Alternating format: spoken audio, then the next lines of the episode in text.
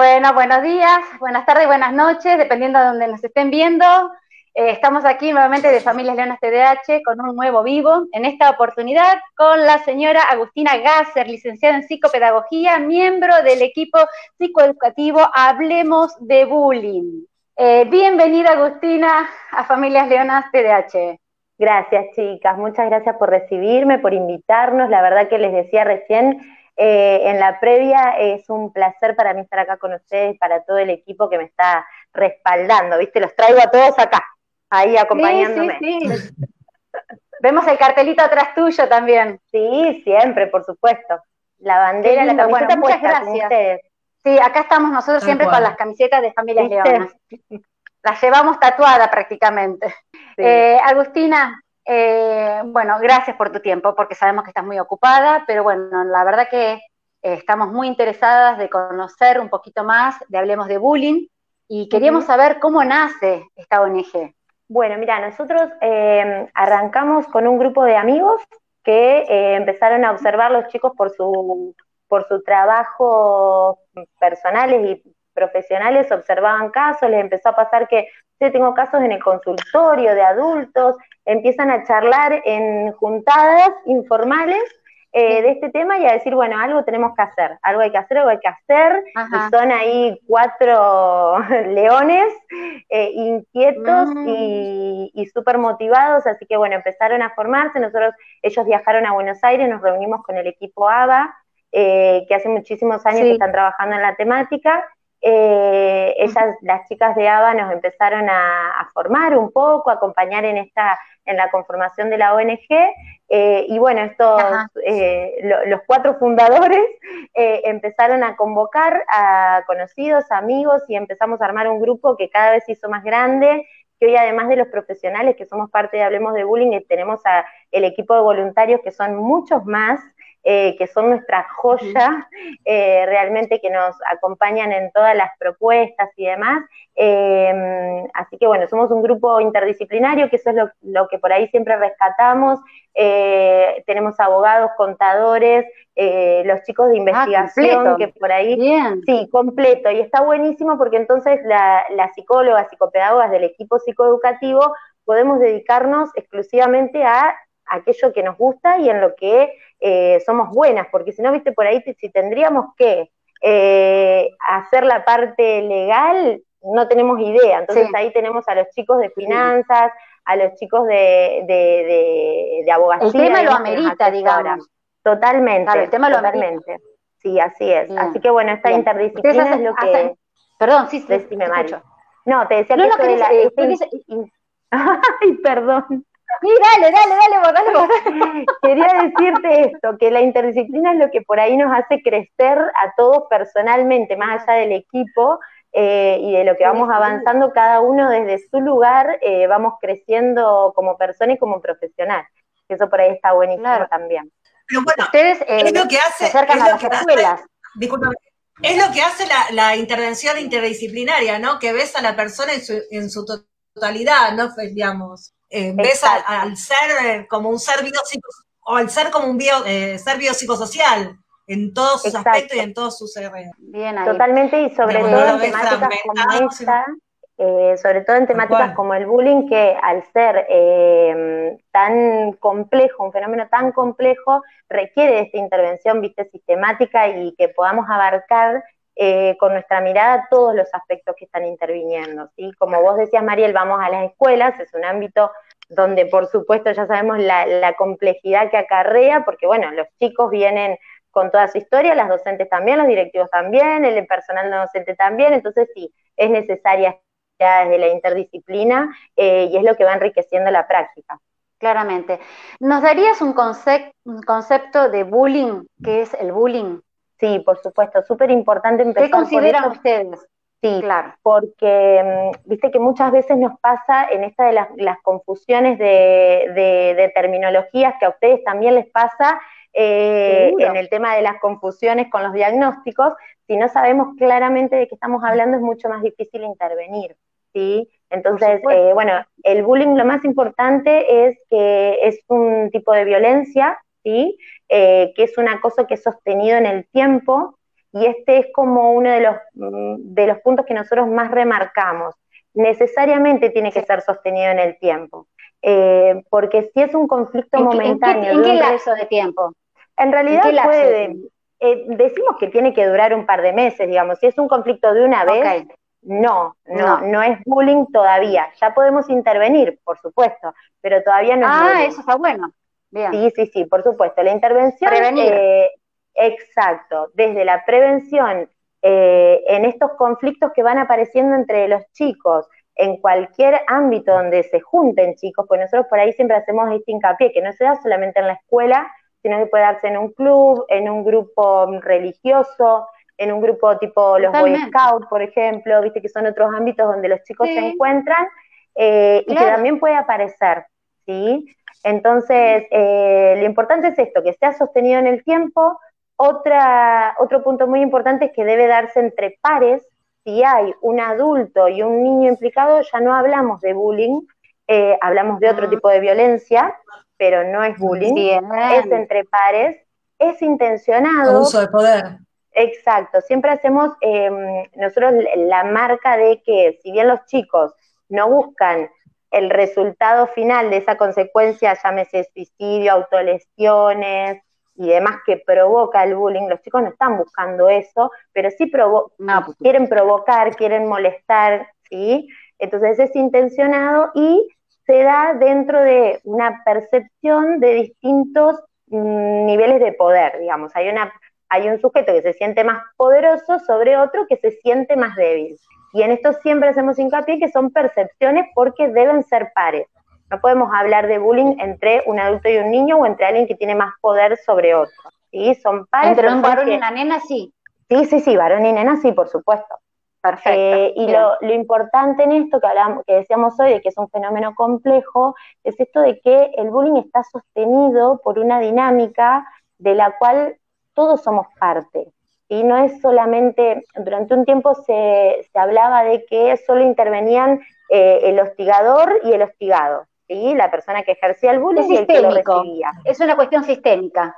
Claro, es sistémica, intervenimos todos, intervienen también los compañeros que están eh, oficiando de espectadores, intervienen también los adultos, exacto, interviene el clima que los docentes van eh, estableciendo en el aula, ¿sí? Todos estos factores, las familias, ni hablar, los directivos, todos, todos los que estamos implicados en una situación de enseñanza-aprendizaje eh, y del funcionamiento de una institución, estamos sosteniendo esta dinámica que tiende a repetirse justamente porque eh, quien está hostigando recibe un, un, feedback que para él es positivo y entonces se repite. ¿Por qué? Porque el otro se rió, porque el grupo lo aplaudió, porque no pasó nada, cuando molestó nadie hizo nada, entonces no hay consecuencias, lo puedo seguir haciendo, ¿sí? Entonces, eh, por eso tengo una consulta. Sí. Tengo una consulta en esta. Eh, ¿El bullying es un delito? ¿Está clasificado como delito hoy por hoy? Sí, sí, está en ¿Por las consecuencias que acarrea? Exacto, exacto.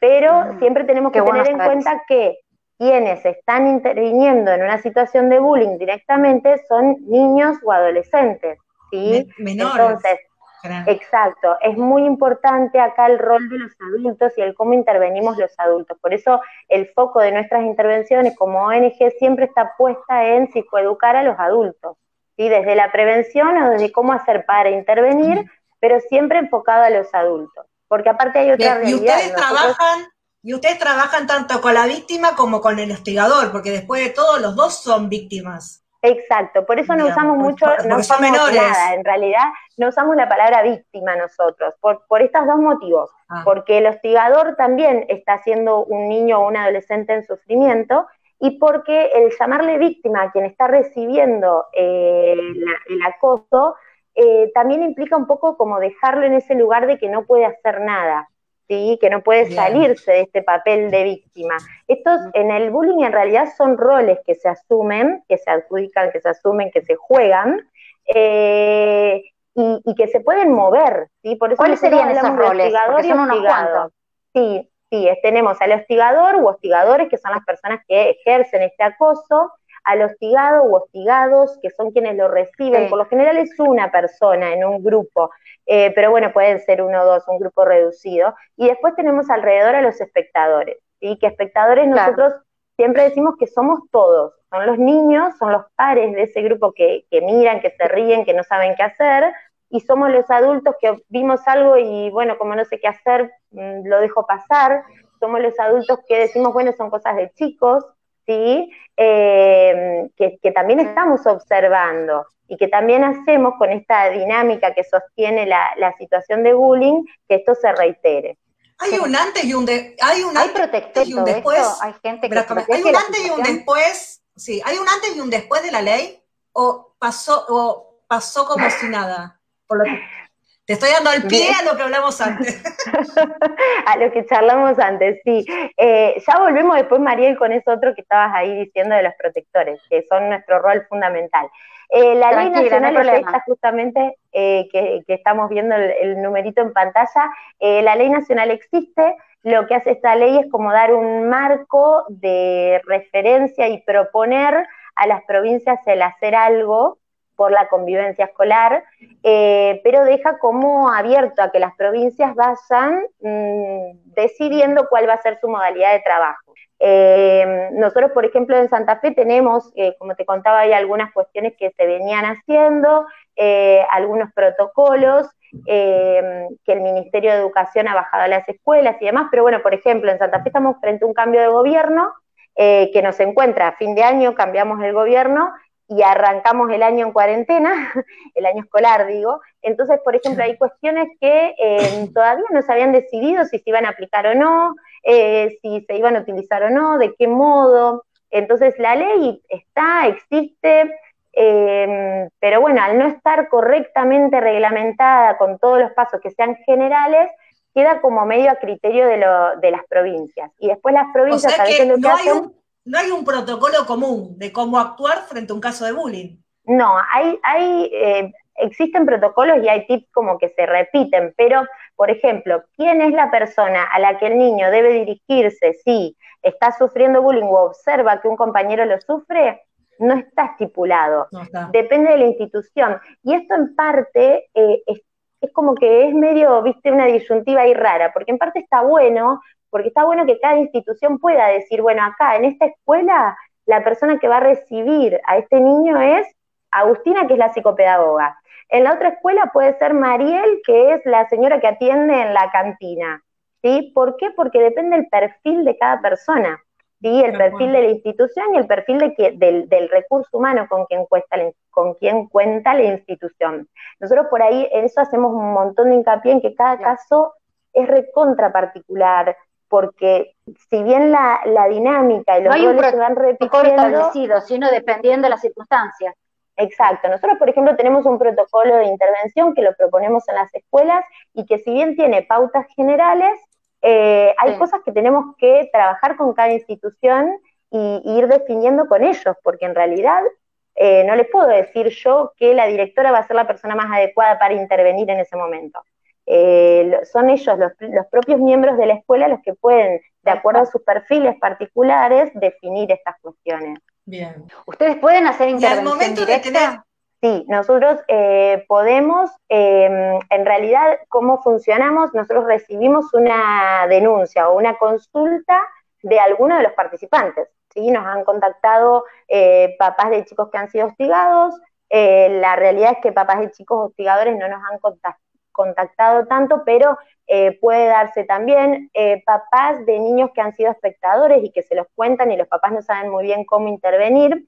Nosotros a partir de eh, este caso que aparece, lo primero que hacemos es acercarnos o, establecer un contacto con la institución para poder comenzar a trabajar con ellos. Siempre nuestra propuesta es el trabajo en equipo, hacemos muchísimo hincapié en esto de que necesitamos estar todos de acuerdo en el modo, en el cómo, en, el, en, las cosas que vamos a hacer a partir de ahora, sobre todo porque lo primero que tenemos que hacer es resguardar a los chicos, ¿sí? tanto hostigador como hostigado y espectadores. Todos los chicos y adolescentes de la escuela. Exacto, exacto. Y depende de la institución y depende de las familias me imagino que no todos cuentan con lo mismo. No, no, por supuesto que no, por supuesto que no. Pero bueno, la idea por eso te decía es esta, que el protocolo se pueda adaptar a cada institución. Y si yo estoy, yo me entero de, un caso de bullying, adaptar. si yo me entero de un caso de bullying, digamos, ¿a dónde puedo ir a denunciar? Digamos, viene mi hijo, me comenta determinada situación, ¿dónde puedo ir yo como mamá a denunciar que mi hijo es observador o que mi hijo es, víctima de bullying? Mira, lo ideal, lo ideal, lo ideal es que vos te acerques a la escuela, que puedas acercarte a la institución que elegiste para tu hijo, que puedas establecer con ellos un contrato de confidencialidad en primer lugar, porque bueno, vos a tu hijo le vas a tener que decir que esto no lo vas a poder guardar en secreto, que lo vas a tener que charlar con la escuela, eh, pero es importante que puedas en ese momento, eh, y es lo que nosotros más eh, hacemos hincapié, el que los directivos, las docentes, los otros papás, no dejen en evidencia a este que se animó a hablar, ¿sí? Porque si entra el otro día que fuiste a la escuela la directora al aula y dice, ¿cómo es que están molestando a fulanito? Este que habló no habla nunca más. y fulanito que estaba siendo víctima de ese acoso lo va a hacer mucho más. ¿sí? Entonces, lo, principal es poder acercarnos a los otros adultos y nunca olvidarnos que, y, nunca olvidarnos que son menores de edad. estamos hablando de personas menores de edad. Digamos, no estamos hablando de adultos, son menores de edad que, que tienen sus derechos, digamos, y hay que resguardar los derechos del menor, ¿no? También. Y que están sufriendo. Es también. Sí, y que están sufriendo, aún aquel que nos parece que no. ¿sí? Nosotros siempre los eh, preguntamos esto, ¿viste? En, en, los talleres, en las charlas, decimos, bueno, ¿cómo se imaginan a un hostigador? Y todos, viste, empezamos, a mí, por ejemplo, la primera palabra que me sale es el langa, el agrandadito, el, viste, y empieza, la gente empieza a darnos eh, todos calificativos un poco como negativos, ¿no? Y en realidad nos olvidamos que es un niño o un adolescente que también está en sufrimiento, que ha aprendido que el modo de, conectar o de relacionarse con otro es a través de la violencia. ¿sí? Eh, y que también necesita de nuestro apoyo, también necesita de, la contención. Muchas veces lo aprenden desde sus hogares, eso es lo más triste. Sí, sí. Y muchas veces sin que haya tal vez eh, situaciones de violencia explícita. A veces es con formas que nosotros tenemos sutiles de decirles a los chicos, viste, qué sé yo, nosotros por ahí hacemos, contamos ejemplos con hermanos menores y mayores. Entonces el, el mayor, el menor le rompe algo al mayor y le decimos, bueno, pero déjalo porque es chiquito, no entiende, no sabe, ¿sí? Entonces estamos transmitiéndole que tiene que dejarse hacer cosas por el otro porque pobrecito el otro no sabe, ¿sí? Y no, le estamos diciendo eh, nada malo a nuestro hijo, pero sin querer eh, transmitimos estos mensajes. Entonces, por eso es muy importante que podamos trabajar con las familias de los chicos eh, porque muchas veces hay papás que no se dan cuenta o no saben que esto les está pasando a sus hijos. Tengo una consulta, la ley habla, la ley habla tanto de escuelas públicas, de escuelas públicas como escuelas privadas. Esto no tiene, y, de todo, y en todos los niveles. Digamos, acá no se salva nadie, están todos bajo la misma ley. Exacto, sí, sí, sí, sí. Pero habla solo, yo lo que, si, uno lee la, si uno lee la ley, solo, solo habla de sistema educativo, digamos, y, y, los chicos no, y los chicos no solo se mueven en el sistema educativo, digamos. Exactamente. Eh, eso me, me suelta, es como medio ambivalente la ley. Sí, esta es una salvedad que Sí, pero la ley no lo tuvo en cuenta.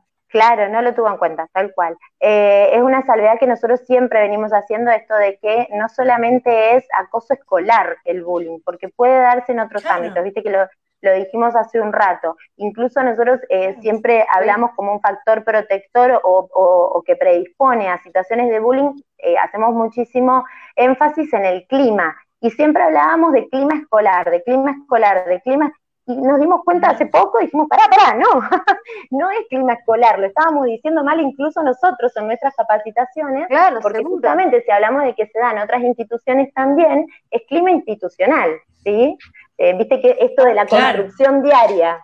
No, tal cual, pero digamos que la ley haya tenido en cuenta solamente el sistema educativo y no hayan tenido en cuenta, no sé, otros ámbitos como los clubes, donde generalmente uno por ahí practica deporte y esto y muchas veces se da hasta con igual o más frecuencia que en el colegio, esta cosa de la competitividad. Una mala interpretación del y el seguramente.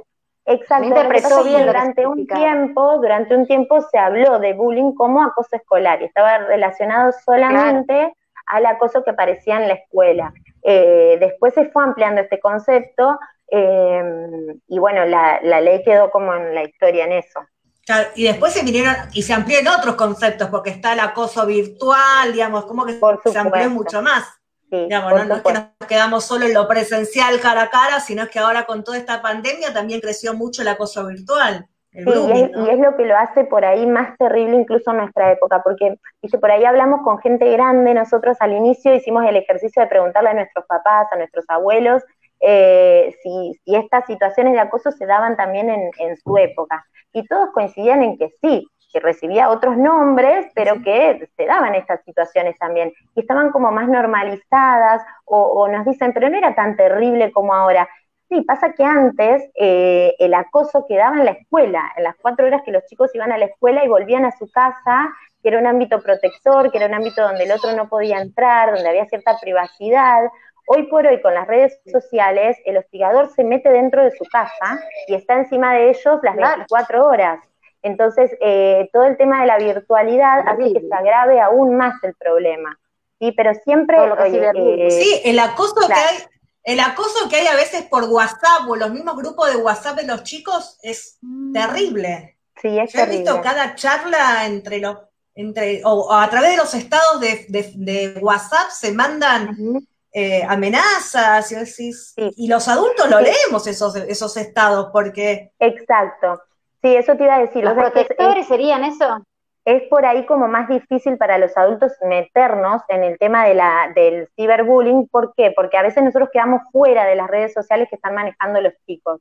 Pero a la vez eh, hay situaciones que vemos, como vos decías, y que no sabemos cómo actuar. Vos imagínate, no sabemos cómo actuar frente a una situación de bullying presencial, eh, peor aún si ingresa la virtualidad, porque los adultos sentimos que no tenemos herramientas. Muchas veces los papás nos dicen eso, yo no, no entiendo nada, no sé, no sé ni cómo, ni cómo sacar esa foto que apareció, ¿sí? Eh, y, le tenemos un poco como de miedo a la tecnología. Eh, en esto que vos decías, Mariel, de los protectores, eh, que, que, me habías preguntado hoy ya, sí, justamente el trabajo con los espectadores que nosotros proponemos, nosotros y, otras organizaciones que, trabajan con esto, em, es esto de volverlos protectores. ¿sí? Este espectador, este que está viendo esto, pueda hacer algo diferente. Y dependerá de la situación y de la persona, ¿sí? Algunos podemos ser protectores simplemente por no reenviar ese video de WhatsApp que es gracioso porque todos se ríen de algo. Eh, otros podremos ser protectores diciendo, che, mira, este, este estado de WhatsApp no está bueno, eh, como decía hoy Paula, de, ver esas amenazas. Otros podrán directamente denunciar, otros podrán decirle, che, esta actitud que está teniendo es mala, lo hace sufrir, no lo hagas más, eso no es gracioso otros podrán ir a hablar con su papá o con esa seño con la que tiene confianza y, contarle, le está pasando esto a fulano. ¿sí? el espectador es em, nuestra puerta siempre de entrada, o casi siempre, porque bueno, la persona que está sufriendo el hostigamiento le cuesta muchísimo poder hablar de esto. ¿sí? Entonces el espectador es... Pero hay manifestaciones, ¿no es cierto? Sí, por supuesto, hay, un montón de señales de alarma. ¿Nos podés contar un poquito de esas señales de alarma? Sí, por supuesto. Em, mira, siempre decimos esto, el primer, la, primera alarma es la intuición de los papás, ¿viste? Porque ¿qué es lo primero que observamos? Es que los chicos cambian en algo. Hay un cambio en su conducta. El que charlaba mucho empieza a estar más callado, el que era muy callado empieza a estar muy charleta, o el que era tranquilo es hiperactivo, y el que era hiperactivo está reapagado. Eh, eso, esa actividad que le encantaba hacer, pintar, ir a fútbol, coro, cualquiera, la que sea esa que le gustaba, ya no tiene ganas de ir. Los domingos arrancamos con el dolor de panza, al medio, pasa el mediodía, ¿viste? Y arranca el dolor de panza, el dolor de cabeza, ¿sí? Realmente los chicos se descomponen por la ansiedad que les provoca el lunes. Em, eh, por supuesto que no quieren ir a la escuela, por supuesto que empiezan a bajar sus rendimientos, ¿sí? Entonces, todas estas cuestiones que los papás observamos, los papás nos damos cuenta, eso, papá dice, mamá dice, algo pasa acá, hay algo que no me cierra, ¿sí? y ahí está la importancia de la mirada, el poder mirarlos atentos, el poder estar eh, pendientes de ellos y el no dejar pasar nada por más mínimo que sea. Viste que por ahí vos decís, bueno, vas, vas al pediatra y te dice el pediatra, pero es una pavada, si le pregunto, nada hay que dejar pasar, eh, porque los papás sabemos, lo observamos. Claro, seguro. Y las seños que conocen a los chicos también ven esas cosas. ¿sí? Por ahí la seño nueva, que no los conoce tanto, no, no nota estas pequeñas, eh, estos pequeños sutiles cambios, pero la que los conoce hace un par de años dice, acá hay algo que no está funcionando bien. Bien, y frente Seguramente a esto debe haber un podemos... en el aula, y se da cuenta. Y frente a y frente a estos indicadores que tenemos nosotros como mamá, yo noto que a mi hijo le está pasando algo. ¿Qué, hago? ¿Qué nos puede sugerir? ¿Qué hacer? Lo primero es hablar con ellos, ¿sí? El poder instalar el diálogo en la familia, que los chicos tengan confianza, de poder contarnos qué está pasando, es lo principal, ¿sí? Eh, después, por supuesto, estar atentos a sus redes sociales también, si las usan, eh, para poder percibir ahí si hay alguna, alguna cuestión. Pero lo primero es poder hablar con ellos a veces a los chicos, si no es una mm, costumbre en casa charlar mucho de nuestros sentimientos, de qué nos está pasando, les cuesta un poco, ¿sí? Sobre todo al adolescente. El adolescente, si vos vas y le preguntas, ¿qué te pasa? ¿Algo te pasa porque vos estás cambiado? No, no te va a contar nada seguramente, ¿sí? Pero, pero... No molestes. Em, claro, ¿qué sabes vos? No sabes nada. Otra vez. cosas Sí, esas cosas que nos dicen y que yo siempre digo que nosotros decíamos cuando éramos adolescentes también. Eh, pero bueno, lo importante es poder eh, preguntarles, mostrarnos dispuestos, empezar a hablar de qué nos está pasando a nosotros y entonces animarnos a contar que eh, hoy no me siento muy bien porque discutí con una compañera, hoy estoy cansada, hoy no tengo ganas de nada, estas cosas que eh, por ahí como papás, como familias, como adultos a cargo de los chicos nos cuesta porque nos hacemos ver como débiles, como que no lo sabemos todo, eh, pero es súper importante que podamos transmitirlo y empezar a instalarlo en casa como un hábito, ¿sí? como una costumbre, como algo que surja en la mesa y que todos podemos hablar y que también nosotros tenemos dificultades en relacionarnos, en resolver nuestros problemas, y de a poco los chicos se van soltando. Y después hay otra estrategia que yo suelo sugerirle a los papás, que es el poder preguntar de modo distinto. ¿sí? Si yo le pregunto a los chicos, ¿cómo les fue? ¿Cómo te fue en la escuela? Bien. Y hasta ahí. Bueno, pero contame algo más, ¿viste? Ahí tengo que entrar con el tirabuzón y ahí es donde se van cerrando cada vez más. ¿sí? Entonces, el poder preguntar distinto, ¿a qué juegan ahora en el recreo? Porque yo cuando era chica jugábamos a saltar el elástico. ¿sí? Y, y, yo voy ahí captando si mi hijo se junta con sus amigos, si lo buscan, si puede proponer juegos, si le gustan los juegos a los que juegan o no, si la pasa bien, ¿sí? Entonces ir preguntando cosas diferentes. Em, ¿Con quién estuviste hoy? ¿A qué juegan ahora? Contame lo más divertido del día, ¿sí? Lo importante es que nosotros logremos instalar el diálogo y que los chicos tengan confianza en que nosotros vamos a estar ahí para ellos. Eh, y lo otro que es sumamente importante, tal cual, es que em, nuestra reacción frente a lo que ellos nos cuenten sea medida. Esto nos cuesta un montón, porque nos dicen, no, porque fulanito me está diciendo todo el tiempo cosas feas y nosotros se nos paran los pelos, empezamos a, gritar, a llorar, a putear, a lo que nos salga en el momento de acuerdo a las características de cada uno, ¿no? Pero es re importante que los chicos no nos vean alterados, porque nos pasa muchísimo que nos dicen que no se animan a contarle a papá o a mamá para no generarles más dolor, para no traerles otro problema. Sí. Entonces, eh, en este sentido es sumamente importante que nosotros podamos estar preparados para reaccionar lo menos posible, y para hacer siempre, yo digo, una oreja gigante con dos manos dispuestas a abrazar, pero tratar de cerrar lo más que podamos la boca para que ellos puedan expresarse sin ver la bataola de cosas que nos va a generar a nosotros que nos digan eso. Tengo una consulta que estoy pensando. Ustedes como NG, ¿trabajan con los chicos directamente, tanto con la víctima como el victimario, digamos, con ambos, o con los adultos de esa institución? Nosotros trabajamos prioritariamente con los adultos. Si los chicos implicados en la situación necesitan de apoyo terapéutico, lo brindamos también a través del consultorio pero el trabajo... ¿Y no eh, necesitas la autorización de los padres? Sí, por supuesto. La autorización de los... Sí, sí, sí, sí. Y cuando, el, digamos, y cuando los padres del hostigador niegan la situación, ¿qué ¿cómo haces? Trabajamos que generalmente suele pasar. Sí, trabajamos con los motivados. Nosotros trabajamos con aquellos que están motivados para trabajar. ¿Por qué?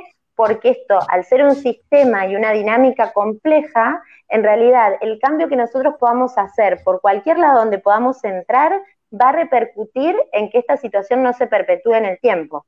¿sí? Entonces, si los padres de los hostigadores no quieren, lo niegan y demás, no hay problema. Nosotros trabajamos con la institución educativa para que los docentes, el personal no docente, los directivos, todos los miembros de la institución estén em, preparados para intervenir en esto y trabajamos con el niño hostigado, por ejemplo, si requiriera el tratamiento en el consultorio, o con eh, los docentes para que a través de ellos llegara a los espectadores, ¿sí? Y entonces desde algún modo logramos mover esa rueda que se viene generando siempre igual.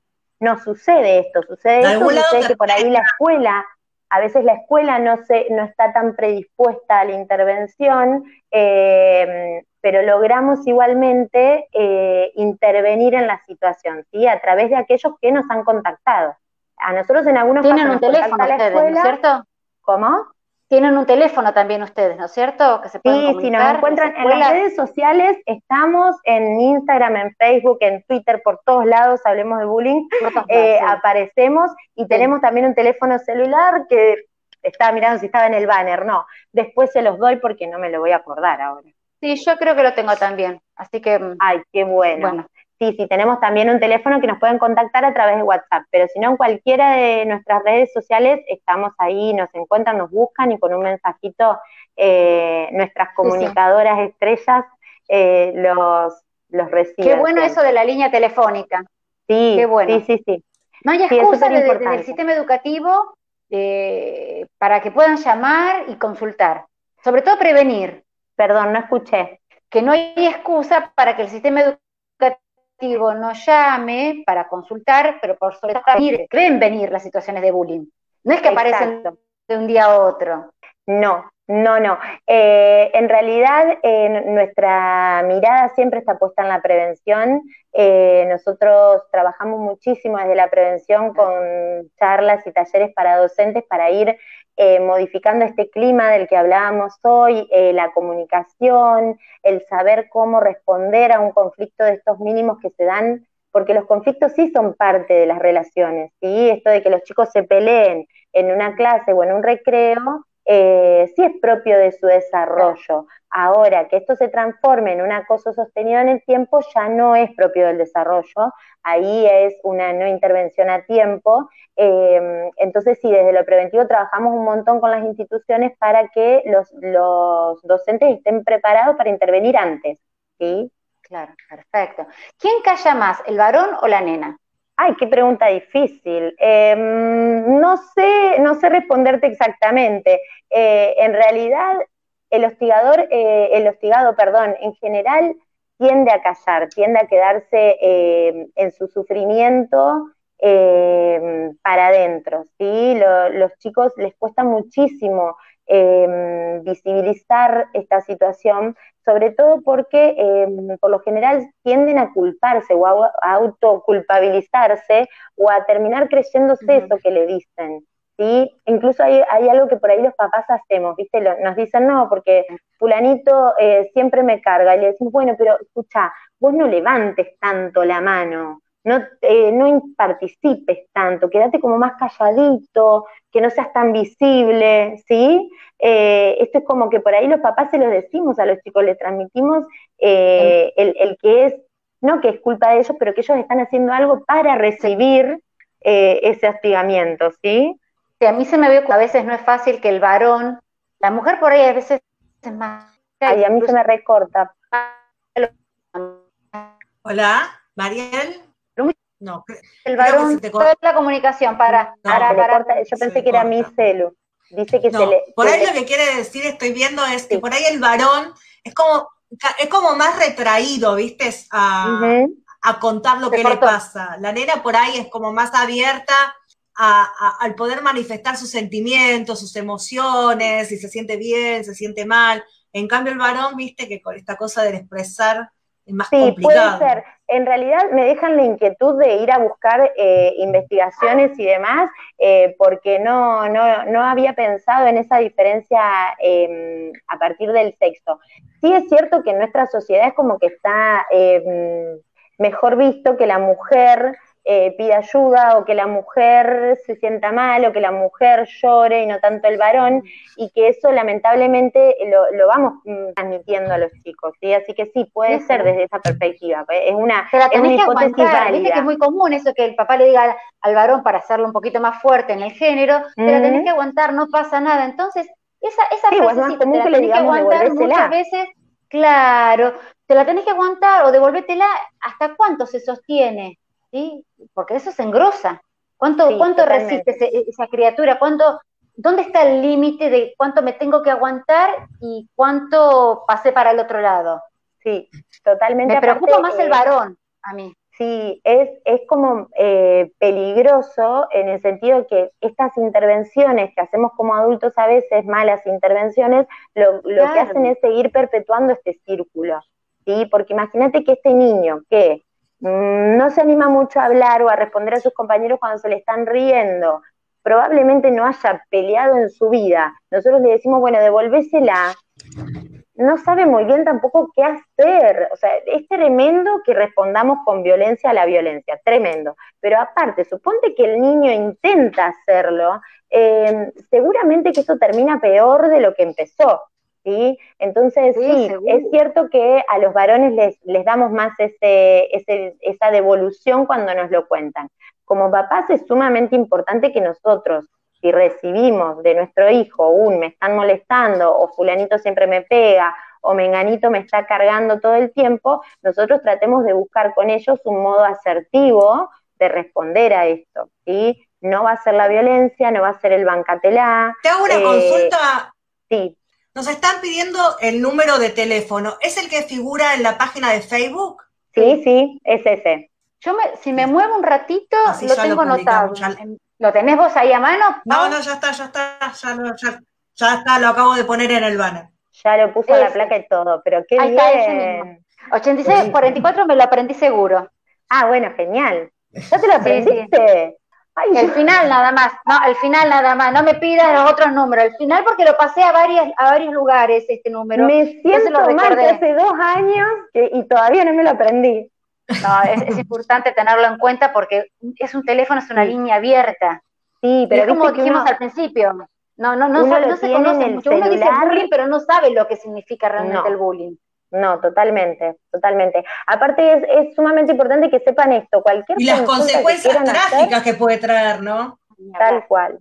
Eh, ninguna consulta está de más. porque es trágico. son, son, esas cosas en las que hay que, las que hay que preguntar, hay que informarse, hay que ser chusma, no hay que estar, quedarse con la duda en nada, porque justamente puede ser demasiado tarde si no. Entonces, eh, lo importante es en el momento en que no sé muy bien, en que no estoy seguro, el pedir ayuda a otro eh, como adultos es lo más importante, el poder tener información. Sí, y empezar a preguntar desde otro lugar, replantearnos la forma de preguntar, porque esto es que vos dijiste al principio, si vos le das, le haces esa pregunta y que la respuesta va a ser sí o no, o tal vez, lo más probable es que a la segunda respuesta no nos quieran responder. Tal vez empezar a preguntar o repreguntar desde otro lugar, ¿cómo está fulanito? Refiriéndote a los compañeros, a un compañero, eh, sigue estando, claro, sigue estando nervioso, sigue estando angustiado, porque me enteré que estaba mal, porque aparte cuando nosotros nos estamos con los chicos nos damos cuenta. O sea, yo supongo que las maestras también se dan cuenta. Vamos tal vez a retirarlos de, un, de, una fiesta de cumpleaños, de una salida, y se nota, se percibe. Sí, las señas eh, muchas veces eh, lo observan, pero en esto de el creer que es propio de los chicos, bueno, pero los chicos siempre fueron así, viste que esto siempre pasó, eh, esto de naturalizarlo hace que por ahí no intervengan a tiempo, y en otras situaciones pasa que no saben muy bien cómo, perdón. No pasa nada. Entonces, eh, como no sé muy bien qué hacer, no hago nada, ¿sí? Y esto es tremendo. Es re lo hace llorar, lo hace poner mal, no quiere ir al colegio. son síntomas importantes de tener en cuenta. Esto no lo pueden naturalizar. Sí. Y en el recreo incluso se ve. Eso, eso, eso te estaba por decir. En el recreo es, eh, es un lugar donde lo podemos observar porque los chicos eh, por lo general están solos o aislados, ¿sí? Claro, o qué sé yo, viste que los más chiquitos, ¿qué es lo más normal? Salen al recreo corriendo, después, viste que salen, atropellan lo que sea, y, tenés algunos que son más tranquilos, ¿sí? Que es lo normal. Pero en esto que decíamos hoy de observar los cambios, de golpe desde que al principio de año salía corriendo y a mitad de año empezó a salir cabizbajo, medio como que resistente a salir del aula. Son cambios que, que observamos en los chicos, ¿sí?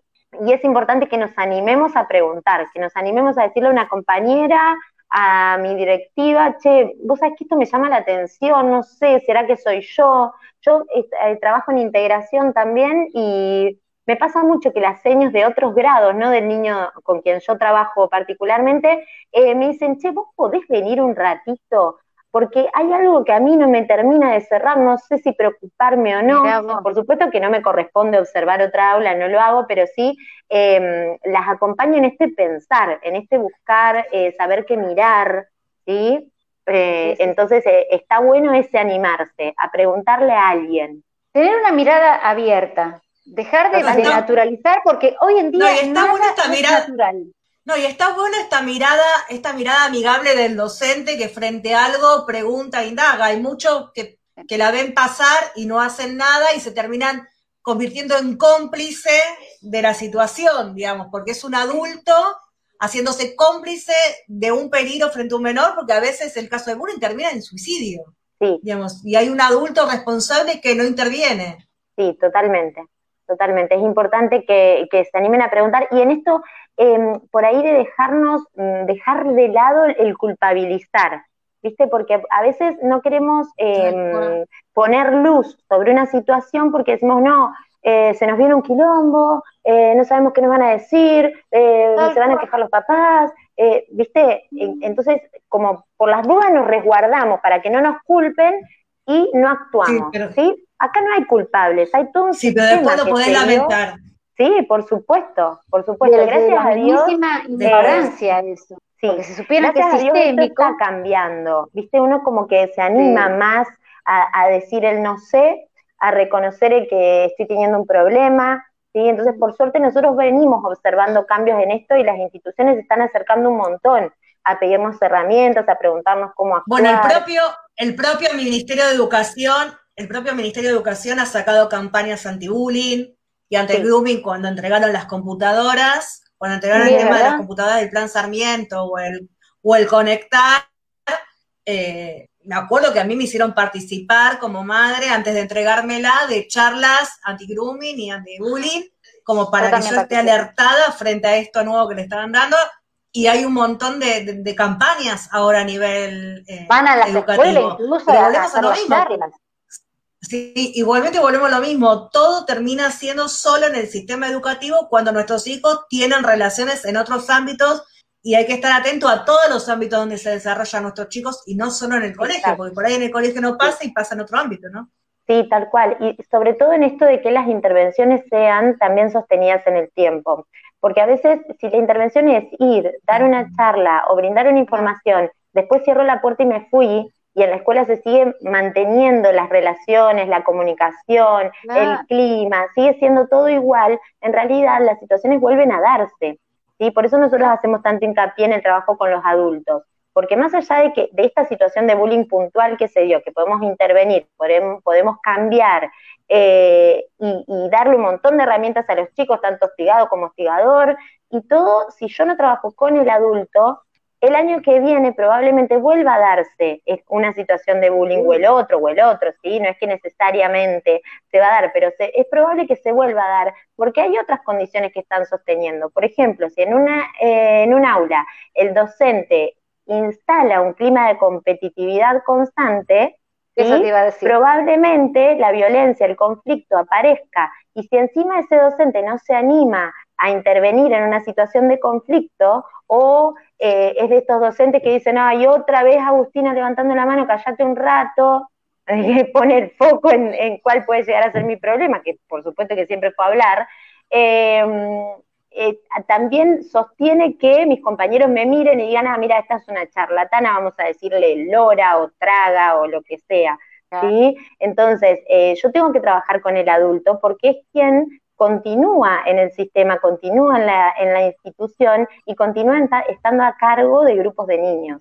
Y siempre hay detonante, más allá de que el niño traiga alguna cuestión familiar o alguna costumbre, porque a veces son costumbres familiares, en la escuela hay un detonante siempre. Sí, sí, siempre hay, un, hay una dinámica que se sostiene por, eh, nosotros siempre hablamos de un, de un, iceberg, ¿sí? El iceberg vemos la puntita, pero debajo está todo eso que está sosteniéndolo. Y entonces nosotros podemos trabajar con eh, el clima áulico y trabajar a partir del trabajo cooperativo y seguramente va a aparecer menos conflicto entre mis alumnos si yo trabajo desde principio hasta fin de año desde lo cooperativo. Porque los chicos están acostumbrados a ayudarse, a apoyarse el uno al otro, a que aquello que aquel hace bien y yo, a mí no me sale tanto, entonces, bueno, vos escribís la lámina porque tenés linda letra, vos leé vos porque sos más rápida, vos resumí porque tenés más lindos colores, eh, en esto de poder reconocer la fortaleza de cada uno, eh, yo estoy instalando un clima en donde es muy difícil que aparezca la violencia. ¿Sí? Porque cada uno tiene su fortaleza, porque cada uno tiene su debilidad, incluso ese que parece que no la tiene, ¿sí? Seguro, sí, sí, sí. Armar estos proyectos eh, en las aulas a diario, porque totalmente. por eso la intervención el bullying. Exacto, por eso la intervención siempre debe ser transversal, ¿sí? Por eso apuntamos tanto a, al trabajo preventivo, ¿sí? Porque es mucho más eh, sencillo, más simple, ¿sí? por más que sea difícil de implementar el trabajo preventivo, eh, si yo lo instalo y lo mantengo, eh, después no, no, aparecen estas situaciones, ¿sí? no tengo que intervenir tanto. Nosotros siempre apuntamos a trabajar sobre los puntos fuertes de nuestros niños, pero de todos los niños en general. y fortalece justamente todas estas cuestiones también. Sí, y sobre todo en esto de la diferencia y de que la diferencia sea bien vista que es algo que deberíamos trabajar en el nivel inicial, en las familias ni hablar, pero bueno, hablando del sistema educativo desde el nivel inicial, porque bueno, justamente todos somos distintos y el bullying, por lo general, que nos siga, busca esto que es distinto, ¿sí? Encuentra en qué el otro es diferente. Eh, si es impulsivo, si es hiperactivo, si no se puede quedar quieto, sí, ustedes saben de qué hablo. eh, seguramente Nuestros niños tienen todas las fichitas, lamentablemente, pero bueno, es así. Claro. Y muchas veces lo que pasa es que sus compañeros no saben que esto eh, es propio de ellos y que no lo pueden evitar.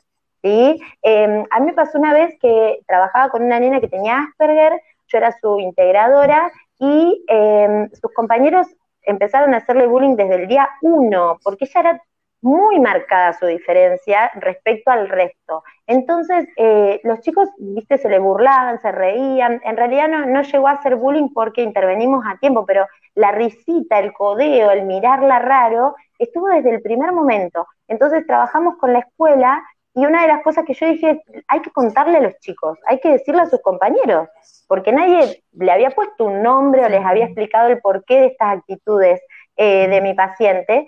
Y cuando me siento con ellos, que me acuerdo que me senté arriba del escritorio y se mataban de risa porque era como romper toda la estructura, ¿viste? Em, me siento con ellos a charlar y les empecé a preguntar, ¿qué les llama la atención de ella? Y los chicos empiezan a enumerar todos los síntomas de, su condición, ¿sí? Entonces le digo, bueno, pero esto le pasa por tal cosa, esto por tal otra, esto, les empecé a dar una explicación y fue mágico. Los chicos dejaron de burlarse cuando entendieron que esto era propio de su condición. ¿Sí? Incluso eh, pude con algunos de ellos, no con todos, porque bueno, tampoco es la panacea, pero con algunos de ellos establecer algunos eh, contratitos ahí para que puedan ayudarme a ir incluyéndola en el grupo y después todo se va dando naturalmente. Seguramente, aparte lo que pasa es que, yo lo que creo es que hay que romper con el hay que romper con este paradigma de que todos tenemos que ser iguales. Totalmente, ¿por qué nos cuesta tanto? En la diferencia, claro, en la diferencia uno aprende. Si fuésemos todos iguales, pensaríamos todos iguales, no aprenderíamos jamás nada.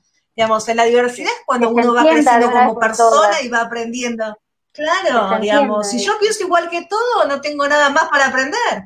Digamos, qué mejor que encontrarme con un diferente como para que entre los dos nos nutramos. Tal cual, eh, esto que hablábamos hoy Sería muy aburrido, ¿no? Sí, ni hablar. Yo me imagino que justamente habla de en el mundo y me muero. Claro, sería recontra aburrido si fuésemos todos iguales. Sí, por eso, por eso decimos de, esta culpa la tenemos nosotros como adultos. La culpa la tenemos nosotros como adultos que inculcamos esto en los chicos. Digamos, los chicos no nacen con este pensamiento, son, son réplicas nuestras, digamos, que son, van repitiendo historias de casa. Sí, sí, sí, por eso es muy importante el trabajo siempre con los papás, porque muchas veces nosotros, como les decía hoy, sin darnos cuenta, vamos diciendo cosas, vamos haciendo cosas. Pero yo puedo darle un discurso de horas y horas a mis hijos respecto al no discriminar o el no marcar la diferencia, pero si después yo estoy todo el tiempo con eh, mis vecinos o cuando hablo de, del, otro partido político o en la acción misma.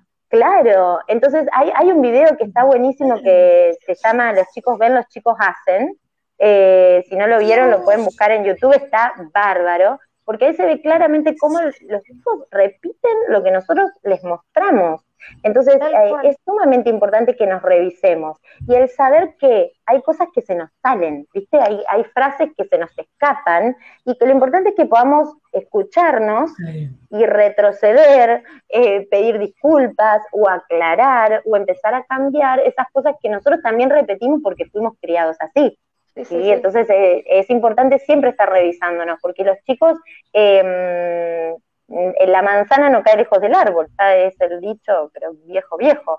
Eh, Pasa que vivimos en una sociedad muy poco amable, muy poco amable, y que el lenguaje más coloquial justamente es este que genera bullying. Tal cual. Sí, incluso, por ejemplo, eh, qué sé yo, uno va en la calle manejando y vas eh, diciéndole de todo al que va adelante lento o al que frenó en el semáforo porque oh, hubiésemos pasado si llegábamos y él frenó porque estaba en amarillo, vos decís, pero ¿qué te? Y después le decís, cumplí todo lo que te dice la seño, no rompas la regla porque después hay consecuencias. Estamos, les estamos mostrando otra cosa. ¿sí? Entonces, esto de ser coherente, de poder. Un doble eh, mensaje constante, claro. Es lo más peligroso para los chicos, porque nunca saben a qué atenerse. Y nuestra palabra pierde validez. Yo creo que más de uno hoy no duerme, Agustina. No quiero decir que se aportó culpa, ¿eh? no, vuelvo a repetir lo mismo, nada de culpas. Acá lo importante es revisarnos y poder saber que queremos cambiar Es un repensar. Totalmente. Es un repensar en, lo, en nuestros repensar. No saben la cantidad de veces que le he dicho a los padres de pacientes o a mis amigas madres, a mis amigos padres, le he dicho, viste cuando el chico se cae al piso, no le vas a querer decir no llores, porque se golpeó. Bueno, primer caída de mi hija Isabela, no llores, mi amor, que no pasó nada. Por supuesto, no podía ser de otra manera. Lo decimos, se nos salen estas cosas. Entonces, lo importante es que, que están preestablecidas que ni siquiera sabemos lo que significan. Yo repito cosas a veces de mis abuelos. ¿Qué quiere decir esto? Claro, claro, claro que es así, sí, sí, sí. Por eso lo importante es que, que, como familias podamos ir viendo, bueno, en esto puedo mejorar, eh, por ejemplo, en instalar el diálogo. en esto puedo trabajar para mejorar porque en mi casa no charlamos tanto. O a mí me está costando decirle a mis hijos cómo me siento o cómo soluciono mis problemas, mostrarme eh, débil o... No es débil la palabra, no me sale. Em, pero bueno, que me puedo equivocar, digamos. Eh, entonces puedo empezar a trabajar en eso, ¿sí? Eh, que soy humana, digamos, que uno es humano y se puede equivocar. Exactamente, exactamente. Como adultos nos cuesta un montón hablar de nuestras emociones o de aquello que, nos cuesta. Me equivoco. Bueno, eso pasa cuando tenés un solo hijo. Cuando tenés dos, te puedo asegurar que la intensidad baja tres y cuatro ni te cuento. Yo pasé por todos los niveles. Y sí, me equivoco, y ya saben que me equivoco, y lo más probable es que me equivoque. es raro que lo haga bien. sí, sí. Bueno, Agustina. Chicas, no, no, no, por favor, que en serio siempre la, la, postura es esa, incluso nosotros siempre lo decimos en los talleres, tanto para los docentes como para los papás, esto de si estamos acá, si estamos charlando de esto, si lo estamos pensando, es un montón, ya dimos un paso enorme. Entonces, el poder decir, bueno, voy a empezar a instalar el diálogo en casa, no saben todo lo que se cambia con ese simple hecho que parece tan chiquito. Por ahí no empezar con todo la vez, digamos, por ahí no empezar con todo junto, por ahí empezar con poner en palabras lo que siento. Estoy cansada, hoy me peleé con fulanito, me, está la, me, me, duele lo que me decís, no me gusta que me trates así. Digamos, empezar con pequeñas cosas y no con todo de golpe que por ahí no vamos a llegar, digamos. Hoy arranco con esto, dentro de un tiempito que ya lo tengo instalado, arranco con otra cosa. Sí, sí, sí, totalmente. Incluso eh, en esto del bullying, el no querer ser espectadores... no podemos cambiar una forma de ser de un día para el otro. Eso uno puede construir. Eh, nosotros en esto de, los adultos como espectadores siempre decimos, bueno, ¿viste esos videos de WhatsApp o, de Facebook que son graciosos, que nos burlamos del modo de hablar de alguien o de su fisonomía, ¿sí? Em, siempre nos acordamos de este chico que decía, me gusta el arte. Todos nos hemos reído y hemos compartido ese video. Ah, sí. Cuando uno se piensa desde el lado de espectador, decís, qué terrible. Entonces, no es rasgarme las vestiduras por lo mala que fui, pero sí es la próxima vez que vea una cadena no la comparto. ¿sí? Corto el, el, chorro, digamos, hablando mal y pronto, lo corto ahí, hasta acá llegó. ¿sí? Y ya con eso me convertí en protector. Incluso poder contárselo a los chicos, los más chiquitos por ahí no nos van a entender, pero los más grandes, decirles, mira, este video la verdad que no me parece que esté bueno reírme así, así que no, no lo voy a compartir. ¿sí? Les estamos mostrando cuál sería el modo adecuado de eh, reaccionar frente a una situación de esas. Y probablemente si está siendo eh, testigo en la escuela de una situación de bullying, diga, ah, yo también podría hacer esto. ¿sí? Sí, con el título de protector me parece como que por lo menos a mi hijo le seduce muchísimo eso. Así que. Ni hablar, ni hablar. El ser protectores es, no, nos gusta a todos, el saber que podemos hacer algo por alguien. Es genial. que eso tiene, tiene un título, que tiene un título es, sí. es importantísimo, que tiene un nombre, que es algo eso. Sí, y que es un montón. Es el comienzo, ni más ni menos. Tal cual. ¿Tenés alguna pregunta, Paulita, de ahí de, la, de, la, gente? No, yo lo que quería decir, había una, una pregunta que en realidad que lo habíamos hablado al principio, que para, para hacer bullying, para considerarse bullying, tiene que ser una agresión sistemática entre los pares, no entre un adulto y bueno, me estaban preguntando si el docente también podía generar bullying frente al alumno. No, eso es abuso de poder, digamos. Eh, sí, Cuando es, un adulto frente a un tipo de violencia, claro.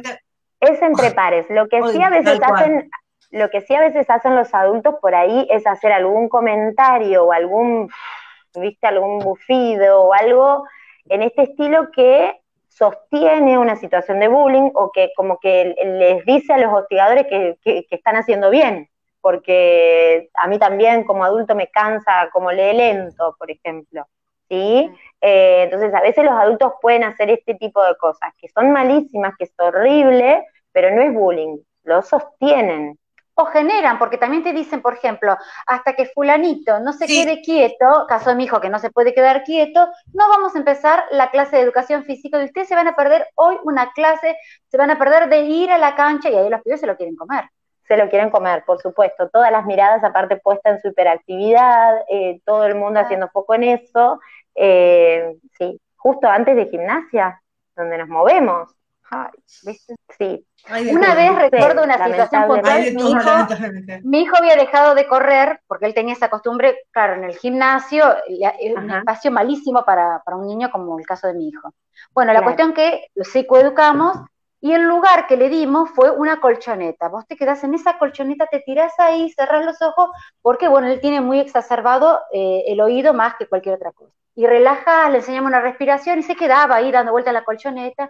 Y hasta que Gabriel no se levante de la colchoneta y que esto que lo otro, hasta que una vez un compañero eh, tomó la iniciativa de tirarse al lado de Gabriel en la colchoneta. Y le dijo, ahora somos dos, señor, hasta que Tiago y Gabriel y así, bueno, invitó a que se fueran sumando los demás compañeros y ahí se entendió la situación en el último año, pero bueno, al menos entendió. Mi vida, bueno, pero vos fíjate cómo eh, ese compañero, las herramientas que tuvo para poder acompañarlo. Qué genial. Su mamá, su mamá le había, le había aconsejado que interviniera de esa manera eh, y él lo hizo. Y la verdad fue maravilloso. hermoso. Fue muy, muy emotivo. Pues. Por suerte esa maestra comprendió. claro, porque aparte eh, que justamente esa, esa cuestión de, bueno, hasta que no se casan no arrancamos, hasta que no se quede quieto fulano, es muy común. o me engano todo el tiempo hablando vos, eh, son comentarios que, que, existieron siempre, siempre en las aulas. Yo los recuerdo también de mis docentes. Entonces, em, es terrible, uno ahora lo, lo, piensa en perspectiva y se pone en el lugar de ese niño, eh, y es tremendo. No es Aparte que un niño que por ahí lo puede dejar de hacer, un niño que lo puede dejar de hacer, está bien, pero en el caso de nuestros niños, lo más probable es que no lo puedan dejar de hacer. Entonces eso se va a sostener. ¿En qué se termina? Está bien, pero, tiene, pero tiene que ver, tiene que ver, tiene que ver con la acción de las cosas, digamos. Que como esto se vino haciendo durante muchos años, es como que pasa desapercibido. Digamos, y romper lo que es lo que se natura, y romper lo que se naturalizó no es tan sencillo, porque está como instaurado digamos, porque tenés que romper cabeza, digamos, como desestructurar un montón de cosas. Desestructurar, sí, sí, sí, esa es la palabra, sí. Bueno, pero para eso está Hablemos de Tenés que y hay un teléfono, y hay páginas, y un montón de cosas. Están en Santa Fe, ¿en qué localidad de Santa Fe? En Santa Fe Capital. Bien ahí. Bueno, ya dijimos todo. No tiene y Una consulta. Cualquier persona de la Argentina cualquier persona de la Argentina se puede comunicar por este teléfono para, para sacarse alguna duda o algo. Sí, por supuesto, por supuesto. Las intervenciones, eh, por supuesto que van a ser eh, complicadas si están en Jujuy, pero eh, para el asesoramiento siempre estamos, no hay ningún problema, más ahora que estamos tan acostumbrados a la virtualidad. Eh, el asesoramiento va a estar, así que sí, nos pueden escribir, incluso eh, podemos apoyarlos a encontrar algún equipo que pueda trabajar eh, con ellos en su ah. localidad, así que no hay ningún problema. Está bueno. ¿Quiénes asesoran en, la ONG? Buenísimo. mira, ¿hay un grupo especial? sí, tenemos un equipo psicoeducativo que somos como los profesionales que vamos generando protocolos y demás, eh, las personas que, por ejemplo, reciben las consultas es nuestro equipo de comunicación. Eh, como les decía hoy, la interdisciplina, tenemos con nuestras comunicadoras ahí eh, a full ah, y, siempre em, van derivando con nosotros las consultas de acuerdo a qué se trate, ¿sí? Nosotros como que nos vamos eh, dividiendo en ese sentido y tenemos la especialista en educación emocional a quien recurrimos por ahí más desde lo preventivo, las chicas que están encargadas de consultorios bien para lo terapéutico, así que bueno, vamos, las chicas de comunicación van derivando las consultas. Ay, me dan ganas de llamar por si acaso. Llamen, llamen, no hay ningún problema, que acá estamos dispuestos a, a asesorarlos, no hay problema. Me encantó, qué lindo, qué bueno. ¿Alguna pregunta más de ahí del público, Pauli? No, no, la verdad es que todo lo que están preguntando o hablando ya lo, lo estuvimos Agustina, a lo largo de este vivo. Una maravilla, una maravilla. Abarcó todo. espero que haya sido porque estaba clara la explicación y no porque los aburrí. No, no, no, no, no. no, Rompiste el hielo del bullying. Para nada, para nada. Excelente. Sí, te pondría, te pondría alguno de los, te voy a poner alguno de los comentarios, mira, la verdad que la mayoría de los comentarios son de excelente. Excelente. Hay varios comentarios que, digamos, son un genio. No, la verdad es que. No. No, se entendió, fue muy claro. Así que... Bueno, muchas gracias, chicas. Realmente para nosotros fue hermoso que nos eh, invitaran. no, un placer. la eh, verdad que. Todo en este mes que están ahí visibilizando a full eh, el TDAH, así que bueno, estamos con ustedes, las apoyamos y a seguir en eso. Sí, sí, porque realmente nosotros el nombre que elegimos para, nuestra ONG eh, eh, hace hincapié en esto, en el hablar, en el visibilizar, ¿sí? Por eso hablemos de bullying, ¿no? Eh, así que bueno, hermosa la labor que ustedes hacen y como les decía hoy en, la previa, me parece, realmente el, trabajo de los papás siempre es lo que, lo que va logrando cambios. Entonces, el que ustedes puedan estar haciendo esto es maravilloso para todas las familias que seguramente se sienten acompañadas y contenidas con, todas sus propuestas. Gracias, y aparte ahora sabiendo que están ustedes, son aliados por supuesto de nosotros de por vida. Sí, sí, sí, sin dudas, chicas, sin dudas acá estamos. Ay, gracias, muchísimas gracias, Agustina, la verdad que fue un placer. Muchísimas gracias. Mucho, mucho, miedo y mucha intriga de todo este tema del bullying, porque bueno, eh, por todas las cosas que han sucedido y que se suceden, y la verdad es que lo explicaste de una manera tan simple, tan coloquial y tan amable que, bueno, nada. Bueno, eh, gracias. Vale la pena prevenir, vale la pena realmente prevenir. estar atentos y, cambiar desde el hogar. Y cambiar desde el hogar, empezar en este momento que estamos más juntos en casa, empezar a cambiar ciertos modismos, ciertas actitudes, sería una buena propuesta. Sí, tal cual. Tal cual, chicas, es así. Eh, empieza por casa, por supuesto, porque la base de todo esto es la educación emocional. Y somos papá y mamá, eh, tío, abuelo, quien sea que esté como referente de estos niños, eh, quienes vamos educando desde ese lugar. Así que bueno, es importante que. el bullying nace también en la casa. Tal cual. Y desde casa se puede cambiar. Así que ahí vamos. Claro que se puede, obviamente. Gracias, gracias a vos Gracias a vos y a todo el equipo de Hablemos de Bullying. Sí, todo mi equipo, que, deben ser los que están poniendo excelente, muy lindo. Ese es mi equipo. eh, Sí, sí, sí. No, un beso a todos. Pero muchísimas gracias eh, a todos que de esto y hacen posible que esto. Sí, tal gracias. Gracias, a vos, Agustina, por tu tiempo. No, gracias a vos. Estamos en contacto, no duden, ¿eh? Les mandamos un beso enorme. Obvio, estamos en contacto. Igualmente ustedes para nosotros. Pasamos los teléfonos, así que cualquier, pasamos el teléfono y cualquier duda la gente se estará conectando. No hay excusas, la gente de Buenos Aires también puede llamar eh, tranquilamente que ustedes lo van a asesorar. De Buenos Aires y de todas partes.